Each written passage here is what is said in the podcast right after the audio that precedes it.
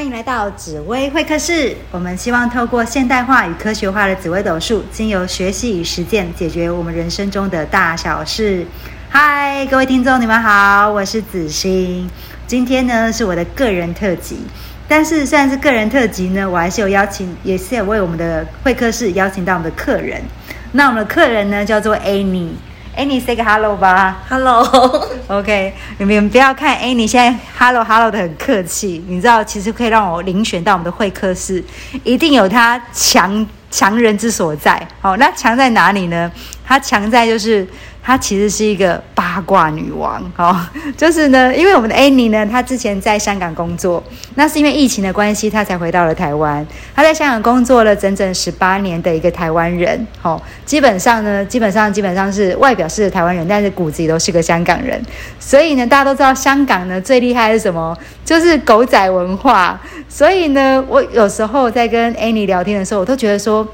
你应该是有开一个什么样的那个。艺人公司，而且呢，能够进到你的艺人公司里头的人呢，不是等闲之辈，他一定要有八卦缠身或是绯闻缠身，才可以被你纳入。那呢，在介绍他出来之前，我们来来跟大家聊聊，我们今天到底想要聊的主题是什么？其实我们今天想要聊的主题叫做王心凌女孩。OK，其实大家都知道王心凌男孩事件，其实在这阵子非常非常火红，从去年到现在，之所以开始对他有产生印象。其实它的来源来自于我的一个男性的友人朋友，那这个朋友呢已经年过五十，但是他有一天呢就是在那个赖群赖我，然后开始跟我讲说我的青春岁月啊，我的王心凌啊等等等。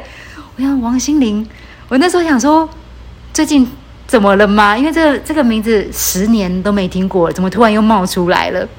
那。后来我发现哦，其实我自己去爬文之后发现，其实，在十年前，他发生了一个美工刀事件，所以这个美工刀事件呢，就让他演艺事业直接从峰顶掉到了谷底，就好像从天堂直接掉到了十八层地狱。整整十年的时间，他完全消失，哎，完全都没有听过这个人，就好像这个人的光芒一瞬间就不见了。那所以，我们今天邀请到我们的客人。我想问一下我们的 Annie，Annie，你对黄心凌的印象是什么？其实美工刀事件之前呢，我对他就印象不是很好，因为就觉得他比较假，然后比较装可爱型。那所以美工刀事件一出来的时候呢，那个犀利人妻说这件事呢，其实我相信除了包括我，全部的女生一定站在犀利人妻那一边的，嗯因为她就是有符合那种小三的特质。他是我们女生，讲话甜甜的啦，穿短裙啊，嗲嗲的啊，就那感觉就是那个最强小三的概念，对不对？就像那个《犀利人妻》那一出戏有讲的，在爱情中不被爱的才是第三者，对，就是会让人家很 image image 好强烈那种感觉，对不对？而且我觉得《犀利人其实》跟那个营业中呢这一对呢，其实大家都知道他们在一起。那身为女孩子，我们就觉得说，你明明知道他们在一起，不管是他们中间是不是分开或怎么样。我们都觉得你何必去介入人家呢？就像你刚刚讲的，女人何苦为为难女人？所以整件事情就算是美工刀之前，她的形象可能女生我们本来就有攻击性吧，我们对她印象就不好。然后加上美工刀的事情，我们又全部站在犀利人气那一边。嗯嗯嗯。那所以他，那当然啦，整个舆论都很负面，他就整个就下滑了。嗯嗯，我觉得那个 tiny 点，只能说就是好像。就有点傻，对不对？会觉得那个心灵姐姐有点傻，在这个时间点为什么介入到这个部分？然后其他后面处理，其实我觉得处理的没有很好，对不对？如果以你那个开经纪公司、开经纪公司的方式的角度，你觉得如果说那个当下王心凌如果有做什么样的一个保护自己的动作，或是他的团队有做什么动作，可能会更好？其实我觉得是因为那部《犀利人》，其实它整个戏的包装太好了。那刚好那个那个女主角又是在一个好像很可怜的角色，所以整件事情下来，我觉得也是王心凌的运气不好，刚好遇到这个女主角，她有这个连续剧的背景，所以其实她就算做什么事情，我并不觉得，因为你始终你都是第三者，你介入，我不管说他们中间是不是有什么复合，中间你一个空窗期或怎么样。你已经输给了整个形象包装了。其实你就算做什么事情，我并不觉得可以去扭转乾坤，去可以去改变整件事情的发生。嗯嗯，但是我觉得正常女孩子其实未必会选择这条路，我觉得是他可能就是我不知道哎、我觉得有时候有些女生啊，当第三者的女生，有时候她们会有一种想法，就是我想要证明我自己很有魅力，特地找那种有另外一半的男生去跟他在一起。我我觉得一定有这种女生存在，那我不知道他是不是这种人，但是一般人真的不会做这种事。OK OK，因为你说那个营业中那个男的有有很怎么样嘛？也没有、啊，好像没有哦对啊，也没有很帅，也没有什么。然后台湾国语又那么重，而且 而且他一看他的头发，就知道他妈妈有秃头的那个前兆了。而且他也没有什么代表作，你说他有什么特别吗？我并不觉得哎、嗯，所以就是说，其实其实也就是我们看到这个王心凌也好，或者是这个犀利人气也好，他们其实整个的外表各方面其实都是远优于这个我们的男主角，对不对？对呀、而且那个男主角其实跟这两个女的比起来，他也不红，也没有钱。对啊台湾国语又重过，对他只有四个，他身高我记得是一八八吧，他只有个身高可取，其他好像也没什么。所以真的，你说犀利人妻，人家至少还有一个代表作叫犀利人妻。对那你说王心凌，人家好歹也唱了一个爱你，或者有很多脍炙人口的歌曲。对其实这两个女生，如果当时没有这个男主角的话，这两个人，这两个人其实人生过得还挺挺精彩的，或是其实是很蛮令人羡慕的一个样子，对不对？所以这男的应该是很会讲话型，很会骗女生。因为其实犀利人妻那个女主角呢，我觉得也是一个非常聪明的女生。我觉得也被他耍得团团转八年，八年最后什么结果都没有，代表这个男的应该也很会哄啦，嗯嗯嗯嗯，对不对？所以那个我们今天讲王心凌女孩，但是大家对于刚刚那个什么，你说那出电影，它犀犀利人妻吗？呃，另外一部他男主角营业中，营业中，哦，那个营业中的男生，就是嗯到底哪一张命盘？我们下一次可以来分解看看，到底什么样的人可以游走在两个女人，而且都是很优秀的女人。嗯，好，那当然，我觉得从这事件处理的过程当中，也发现说，有一个人因为这件事件，其实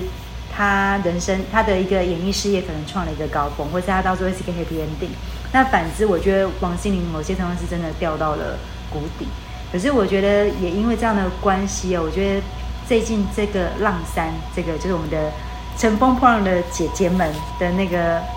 让她就是重新上，重新再起来。我觉得某些程度，也许老天爷真的还蛮公平的，让让就是事件当中的受害者都有机会可以就是 扬眉吐气，或是活出他该有的样子。那我也想问他，Annie，就是你之前说你对他早期的印象没有很好，然后呢，经过事件之后印象也没有很好。那现在你在浪山之后，你眼中的他有没有什么样的不一样？其实他们那个美工刀事件是十年前。其实我觉得当年十年前，像我这个年纪的女孩子，其实也比较年轻。那我们看整件事情，跟现在十年后的我去看整件事情，其实看法也许会不一样。嗯嗯，那现在的我可能会觉得说啊，她可能就是一个真的是爱情智障的女生，她没有太多的心眼，刚好遇到一个我觉得很会玩手段的一个蜥蜴人，其实我觉得她就真的输了。就是我现在现在的年纪去看，我觉得有些女生。当你看的越多的时候，你会觉得有些女生她真的就是爱情至上，包括我自己的身边的朋友，有时候你觉得一些很瞎的事情，可是她就是真的，她选择了骗自己，那你怎么讲也没有用。嗯那我觉得浪姐三呢，其实这十年来刚刚好，因为她跟我去一个同一个，我们那个是一个拳馆的地方，对我们那个拳馆呢，其实我们知道王心怡常常固定有去找教练去练体适能。那其实我对她有一点改变，是因为全馆有一些关于她的一些评价，说，哎，这个女生她自律性很高，然后呃长期都有来运动，对自己的要求也就是希望自己一直维持在一个水准。那其实有时候人在低潮，因为他低潮时间也很长，也有十年的时间。嗯嗯嗯我觉得你在，我现在讲拳馆是说一两年前的事情哦。那其实他代表说这十年他都有很规律性的去运动，很要求自己，这是让我有一点点对他改观。因为有时候发生这种很低潮的时候，我觉得人可能很很容易颓废，嗯或者很否定自己，嗯或者是觉得自己没有价值。那我觉得他这次会爆红，也让我看到，觉得说女生不管在就是好的时候、不好的时候，你都应该去把自己照顾好。嗯这是我对他有点改观的地方。嗯，因为像 Amy 这边有跟我聊到，因为因为我为什么说他是有开经纪公司的感觉？他明明是打泰拳的，但是我知道开经纪公司，他跟我说，因为其实浪山哦，因为反正我们在台湾嘛，他说浪山其实有一些内定，他原本想要捧的其实是一个女团的一个一个另外一个女韩国人 Jessica，嗯嗯。嗯，结果没想到呢，这个静悄悄站在旁边的王心凌，嗯。既然她整个光芒可以盖过他们想要内定的人，对甚至就是完全就，而且那个你说那个韩韩国 Jessica，嗯经过那个韩国人那个韩国那个演艺圈的一个摧残对，或者是强力的那个那个教育底下，到最后她竟然不敌我们安安静静的王心凌。其实这个 Jessica 呢，她从很年轻，她就是韩国女团。那你我们也知道，韩国女团她们是那种，就是她们是那种很高压式去训练她们。如果你没有发现的话，韩国女团不管人数多少，全部女生的身高是一样的，嗯体型是一样。她们从选人，还包括舞台。那这个 Jessica 其实一开始进入这个浪山，她就已经是被内定的对象。嗯那如果你们有像我一样这么八卦，整天就是盯着这些八卦节目，你们基本上都有安插，他我觉得他应该有装针孔在那个案发现场，我觉得他完全就是实况转播的感觉。对，像如果你们有有追随，像比如说呃，我是歌手、歌唱节目或任何在大陆的大大小小的综艺节目，你们会发现永远都是大陆人拿第一名，从来都不会是台湾人的。嗯不管是任何歌唱节目啊，任何比赛，嗯嗯嗯他们就是他们就是搞内定嘛，嗯，对，就是他们宁愿捧韩国的 Jessica，他都不会去捧台湾的王心凌。嗯那所以王心凌这次的爆红，其实真的蛮令人意外。那当然，我觉得跟她本身自律是很有关系。如果她今天十年之后，她变成一一只母猪出来，她多有实力，我觉得也不可能。所以自律还是很重要。就像刚刚 Annie 讲的，其实我们有时候遇到人生当中一定都会有很顺或者不顺的事情，或者刚刚讲到就是金价温博后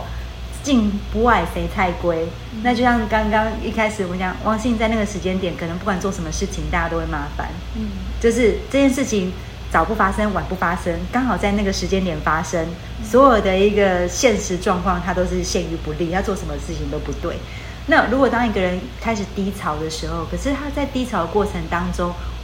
大部分的人会选择自我放弃。对，因为十年真的蛮长的。对，即便你看像那个，呃我又开始八卦阿娇，对不对？对，其实阿娇，阿娇也是因为那个浪，也是因为浪那个参与这个参与这个浪，他是浪浪山也是浪山对，吗她也是浪山。对，但是同样都是参，同样都是受到一些些绯闻的事件，但是我们看到阿娇，就是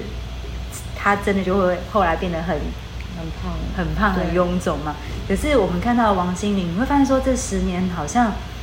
没有在她身上留下任何的痕迹，她的体态也好，她的肤质也好，甚至她的歌喉也好，几乎完全跟十年前的水准都一样。对然后就是说，其实我觉得我们的人生就是一定会有起起伏伏，可是重点不在于，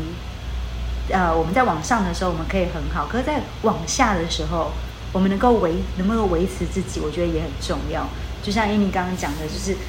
今天那个当他站上那个浪山的舞台，他只是静悄悄的做他自己，可是他光是这个方式就已经打塌了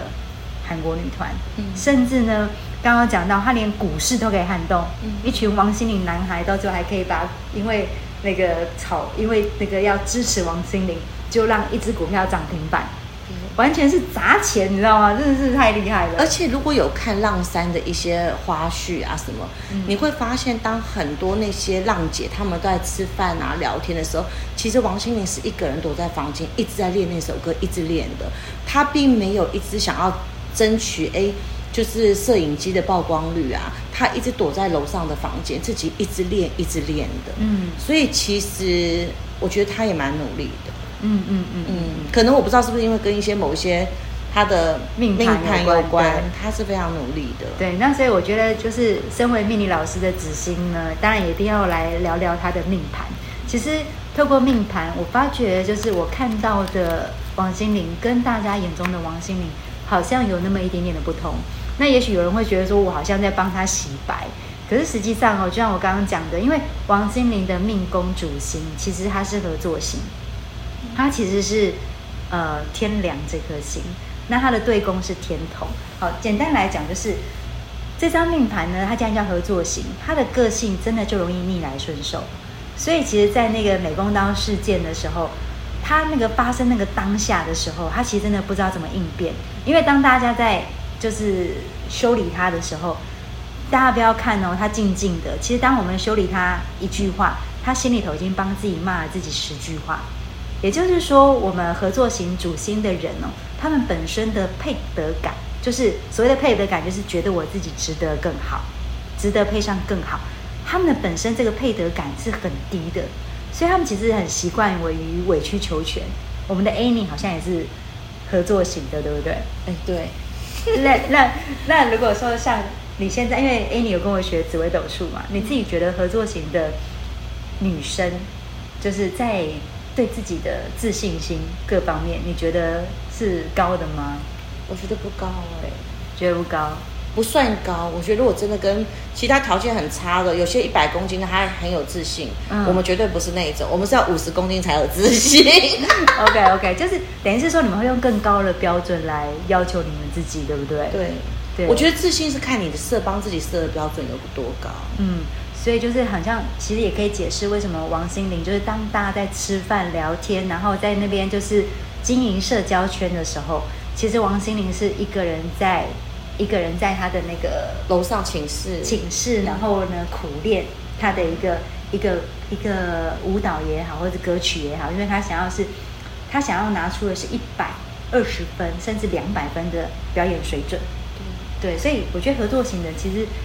本身来看，你们的天生设定就是真的还蛮容易委屈自己，或是你们真的会，因为我其实我今天刚好。Amy 有把他学泰拳之前的照片给我看，天哪！我我我是说拿走，这是什么拍咪呀？很恶心，就是就是就是你怎么可以之前可以把自己搞成这个样子？这样子就是跟我现在看到的 Annie 其实不太一样。那就像 Annie 她说，她其实跟王心凌在同一个健身房。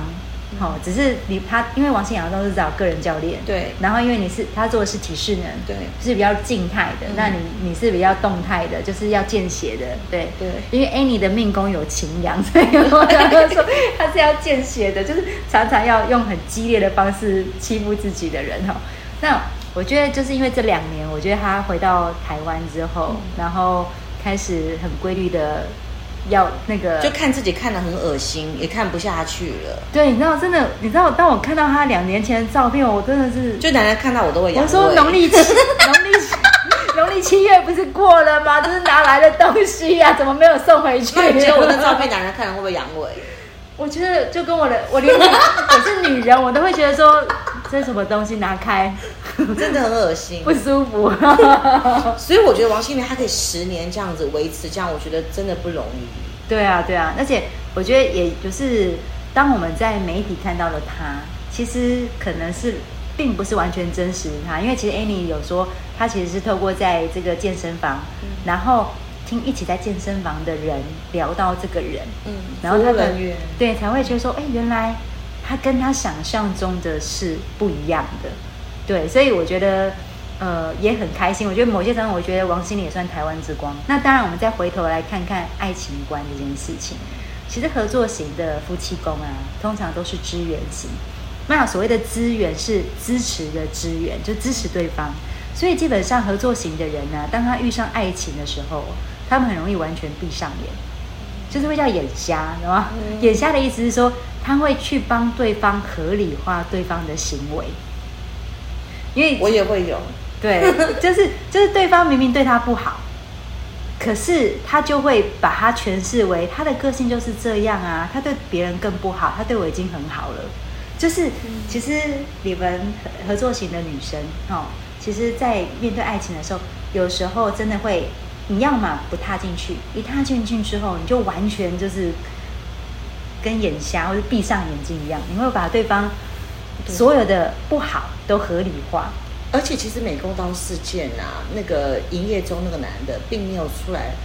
帮王心凌讲过任何一句话，就是他们两个女人，一个讲美工刀，哦，我的怎么样被美工刀一一刀一刀刮，另外一个说我绝对不是小三，我是确定他们分开我才介入。可是男主角从来没有出来帮王心凌讲过一句话，嗯就让他们两个自己在那边。嗯，对，然后但后来没想到王心还是继续跟这个男生在一起，对不对？对，然后呢，到最后呢，是真的就是分开了，然后而且被对方狠狠的伤了，粉红色内裤，耶、对，真的很，他才真的就是才真的恍然就是醒来。所以我觉得其实很多合作型的，很多合作型的女生也好，或是男生也好，其实他们很容易就是在爱情上会让他们跌很大一跤。嗯，哦，其实像就是因为刚好呃，我们上个礼拜的一个 podcast 有聊到艾辰，艾辰是合作型的男生，他其实他最后的一句话，他其实讲的是爱情真的是一个很难解的习题，我我没办法完全去 copy 他的那一句话啦，但是但是他其实也是一样，就是走不出情关。好，然后呢，那其实我们哦。对，那其实我们的张国荣，哦，我们因为刚好张国荣也是处女座，哎对。其实也有很多的新闻啊，或是有一些些呃 Google 啊，也会开始包括他的那个前任啊未亡人，哦嗯就是也会发，就是对，有在那个 FB 上发文，就是其实我们的张国荣他也是合作型，然后他其实那时候真的把他就是推向那个最后那那那一步的，其实也是爱情。嗯，所以我就发现，其实很多合作型他真的过不了爱情这一关。对，那那我我我当然我就觉得说，一来是就是刚刚其其实 Annie 问我说怎么办，我也知道我很眼瞎，那这样子我们可以怎么样？对，怎么看可以避免？不要可以避免哦。那我觉得命运命运也很好玩的地方是，其实有所谓的十年大运。有时候呢，我们会当我转运的时候，其实我们的不止大运变了，我的爱情观也会变，所以也不会真的都瞎一辈子。那还好，会有一个 会有一段时间，你的眼睛是比较雪亮的。对，那通常当你的眼睛雪亮的时候，因为夫妻宫跟事业宫互为对宫，所以当你眼睛雪亮的时候，其实那时候你挑到的对象也会容易比较好。好、那当然，我觉得二来，我觉得 Annie 她其实是我的学生，对，对，所以我觉得嗯有时候我们可以透过学习命理这件事情来改变自己的一个天生设定。对，因为比如说我说你很容易眼瞎，那如果你知道自己很容易眼瞎，所以当我在挑选另外一半的时候，可不可以多听别人的意见？对，因为其实这主意不错。对，因为其实哈，其实但是我们爱到就爱到了，对，这是对，这就是资源型的特质，就是说你们爱到之后，你们会合理化对方的行为，所以就算别人都说他很渣，可是你们都会说他其实没有这么渣，你们误会他了或者是你你们误会他了，对对，就你们会合理化对方的行为，知道吗？那所以我觉得就是。换句话说，就是如果透过学习命理，就说原来自己真的会天生设定眼瞎。那如果说，哎，你们知道这个这个这个天这个一个天呃自带的限制，你们可以做一些调整。好、那也许就可以多听不同的意见，然后当在选择对象的时候，把对方的意见多一些参考。嗯，呃，我觉得这样子选出来的才不会付出惨痛的代价。对，那但是我觉得就是我们的王心凌也很棒，就是至少她在低潮的时候，他没有放弃他自己，他还是很很很自律的去维持他的一个体态也好，维持他的状态也好。他合作型的优点就是他不太容易改变，这是他的缺点，可是也是他的优点，所以他可以数十年、数二十年如一日。所以就是你看他的冻龄，就是可以让他就是过了十年，即便他现在都已经快四十岁了，他还是可以在跟他之前三十出头的样子一模一样。哦，所以我觉得这是合作型很棒的地方。那也就是要鼓励大家，合作型的女生也好，男生也好哦。其实一来是爱情确实是我们的死穴，但是人生除了爱情，其实还有很多很多更美好的事情。没有吧？爱情第一呀、有什么东西比爱情重要？好，也就是说，下一个一定可以比现在的更好。哦、就举例来说，就是其实合作型，我们讲数十年如一日，所以他们不太懂得，明明这个已经不合脚了，可是呢，就硬要把自己的，硬要把自己的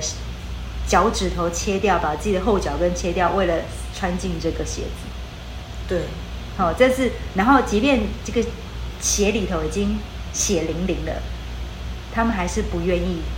他因为他不会去怪这个鞋子太小，我们要差不多搞到截肢吧才会行。对，就是合作型的，就是刚刚讲到，他脚已经血淋淋的在这个鞋子里头，可是他不会去怪这鞋子不合脚，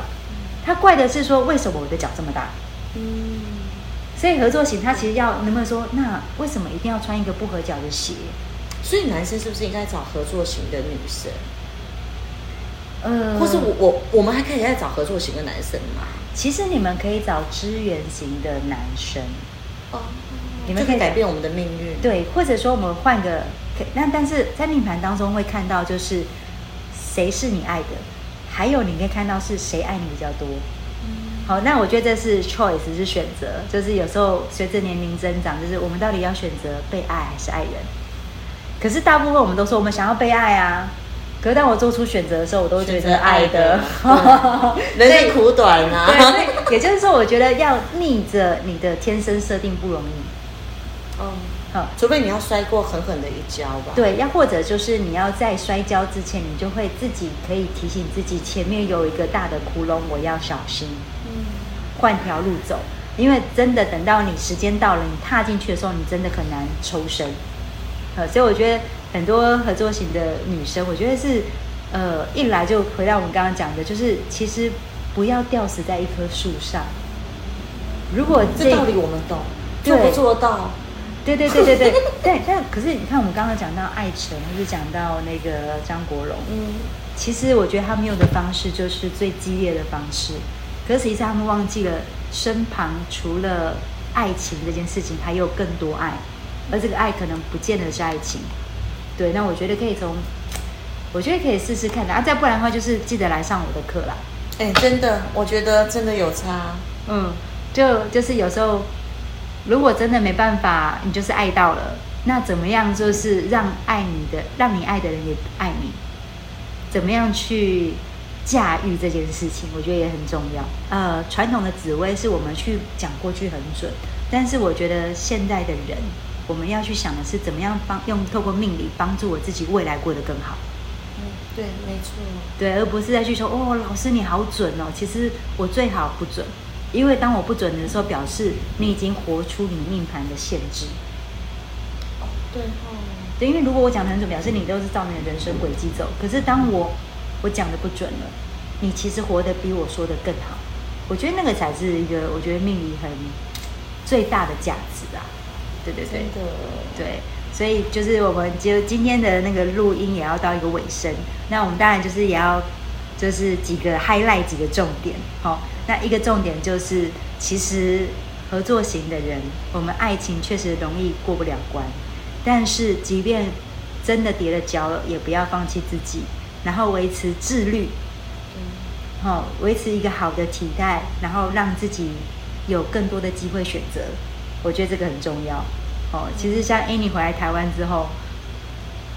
长得比较长得比较 OK，是不是？然后呢，她回来台湾之后，她真的就是就是开始健上健身房啊，然后维持她的样貌跟体态啊。所以真的，我现在看到的 Amy 跟我看到她照片中的她，真的是判若两人。哦，所以其实如果今天合作型的你暂时还没有办法找到一个生命的出口，不妨学学我们的王心凌，先从去健身房开始。那我觉得合作型的人的开运方式真的是去健身房，嗯，而且呢，你很容易在健身房遇到下一个对的人，真的假的？真的，真的，真的，所以我们是比较喜欢肌肉男嘛，我呃们，比较重肉欲嘛。真的。合作型我比较重肉欲。会。哦，会所以他喜欢姚元浩啊。会，对，因为合作型，其实我们从就是呃，我们在命盘当中，其实重不重漏欲可以看两个宫位，一个叫极恶宫，极恶宫讲的就是身体健康，嗯一个叫子女宫，子女宫叫繁衍后代，嗯。哦，这两个宫位都是人家来讨论，就是到底我这个人重不重漏欲哈、OK，那也就是说，今天如果说这两个宫位很容易遇到的是那种开创型的，哦，开创型就是 body body，嗯。哦，那我们的 Annie 就是这两个工位都是开创型，嗯，对，然后呢，但是我们的王心凌一半一半，他他没有我那么漏欲，对对对，相形之下没有，对，所以他可以空窗那么久，Annie 可能没办法，真的我不行，我真的不行，所以贞节牌坊不要给我。贞节贞节白榜给他马上会砸掉，对。挂不了太久。对，好，真的，所以其实对合作型人来说，其实去健身这件事情是真的一个很棒的开运方式哈。好，那所以如果今天是合作型的你，想要帮自己，不管是在事业上开运，还是在爱情上开运，那如果暂时想不到方法，不如呢就上上健身房吧。好、先帮自己培养一个好的健身习惯。那也许在半年、一年，你就会看到那个开运的效果。所以呢，我相信过去的这一两年，应该是 Amy 最开心的时间点，是吗？真的，嗯好开心哦。很开心，就是就是他只是光是去运动，就已经让他的心情上其实是很开很开朗的。而且看到自己的体态、体能，嗯我觉得他是蛮有成就感的。嗯嗯，因为好像其他现在什么事情，好像成就感，就是可能是时间要等很久吧，你才看到成就感。但是我觉得健身它是很快，你只要真正投资三个月，其实你也看得到。嗯，其实很多合作型的人，他如果真的要认真去做饮食控制或饮食管理，他们其实很厉害哦，尤其是运动，呃，他比很多其他类型的都更厉害。哦，这跟星盘的特征有关，所以我才会说他的开运方式其实真的就是像健身房。嗯，对。那我觉得今天也是提供给大家就是合作型的开运方式。好，这就是其实今天所有的主题只有一个，就是合作型的。如果你要开运，不管是开事业运还是开爱情运，记得上健身房。对，那也很开心今天的 Annie 进到来到我们的紫薇会客室。那既然其实今天呢，她很客气，哦。我们刚刚都讲她很肉欲了，我都说她是八卦女王了。今天她其实只有拿出大概两成左右的功力，还有八成的功力没有放上来。好，那未来我也希望在我们的节目当中会听到更多更多的一个一个第一手消息，直接针孔让你重播。OK，好，好，那感谢你今天来到会客室，那也感也很感谢今天的听众来跟我们一起分享。那期待大家在未来的人生都可以透过命理，透过呃我们的紫薇各个室的一个内容，都帮大家越来越好。